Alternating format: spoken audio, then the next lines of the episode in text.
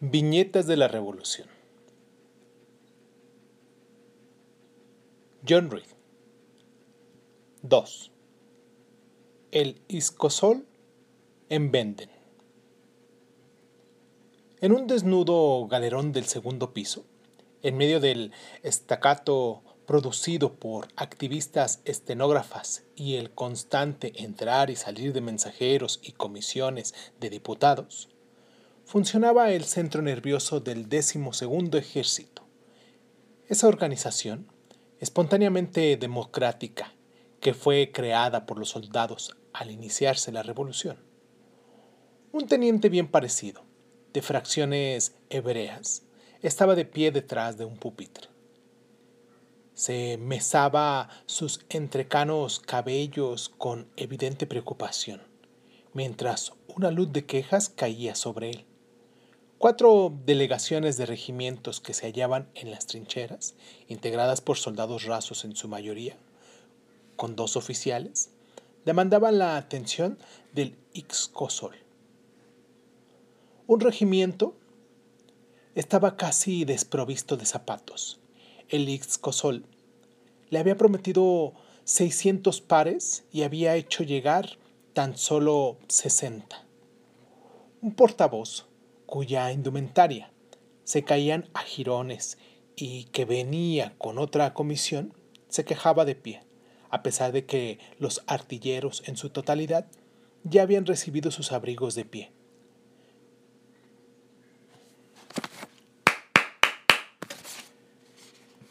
Ya habían recibido sus abrigos de piel.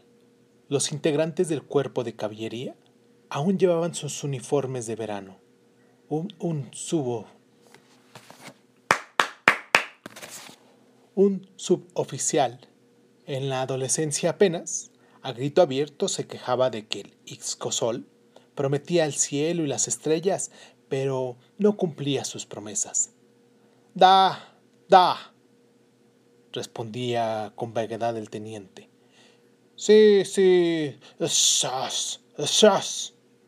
Informaré esto al comisionado. Sobre una mesita yacían apilados montones de folletos y periódicos. Entre aquellos pude notar La anarquía y la iglesia, de Eliseo Reglos. Un soldado sentado en la silla rota que estaba cerca de ahí, en voz alta leía Bestia, órgano oficial del Comité Ejecutivo de los Soviets de todas las Rusias, el cual se imprimía en Petrogrado e informaba sobre lo relativo a la integración de un nuevo gobierno y conforme gritaban los nombres de los funcionarios recién nombrados, los miembros del abundante grupo ahí reunido dejaban escapar irónicas carcajadas y estertóneos hurras. Cerca de la ventana, de pie, veíamos a Bogotinsky, comisionario ayudante del décimo segundo ejército. Ahí estaba, con su chaquetón semimilitar abotonado hasta el mentón. Era bajito de estatura y con unos ojos azules que fulguraban a través de gruesos espejuelos. Su barba era hirtusa y roja. Era un famoso escritor que había estado exiliado en Siberia, el autor de Smetsnitsky, un libro más espeluznante que los siete ahorcados. Mi tarea, nos dijo a los corresponsales, consiste en armar una máquina militar capaz de recapitular Riga. Pero las condiciones son aquí... Las condiciones que hay aquí son desesperantes. El ejército parece de todo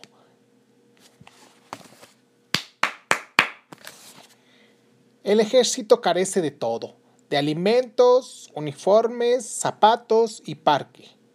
Las carreteras están intransitables. Y añade usted que ha llovido sin interrupción las últimas dos semanas. Las caballerías del tiro están mal alimentadas. Son gamelgos exhaustos. Su máxima capacidad apenas alcanza para traernos las carretas con pan para evitar que nos muramos de hambre, pero la peor de todas las desgracias en el frente.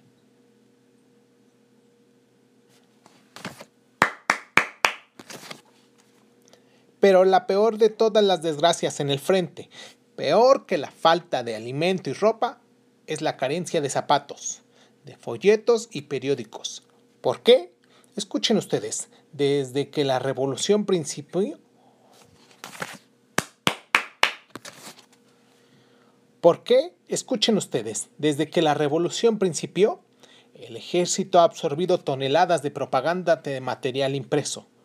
La tropa está ávida de leer y leer más siempre. Y ahora todo esto se ha interrumpido de un golpe. Claro que no lo permitimos solo.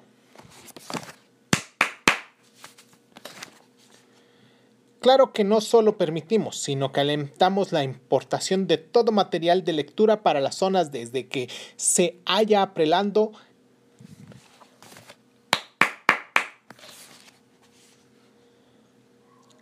Claro que no solo lo permitimos, sino que alentamos la importación de todo material de lectura para las zonas donde se haya peleando el ejército. Eso es absolutamente indispensable para mantener el espíritu de la tropa en alto nivel. Desde el caso de Kornilov y especialmente desde el Congreso Democrático, nuestros soldados se han mostrado intranquilos, desconfiados. Sí, muchos de ellos simplemente han arrojado las armas y se han marchado a sus hogares. El ejército ruso está cansado de la guerra. Botinsky no había pegado los ojos en 36 horas. No obstante, irradiaba energía cuando, tras el saludo militar, se precipitó escaleras abajo para subir a su lodoso automóvil e iniciar un recorrido de 40 millas por senda cenajosas y bajo nublarrones que amenazaban tormenta, con el propósito de ser árbitro de una disputa entre oficiales y soldados rasos.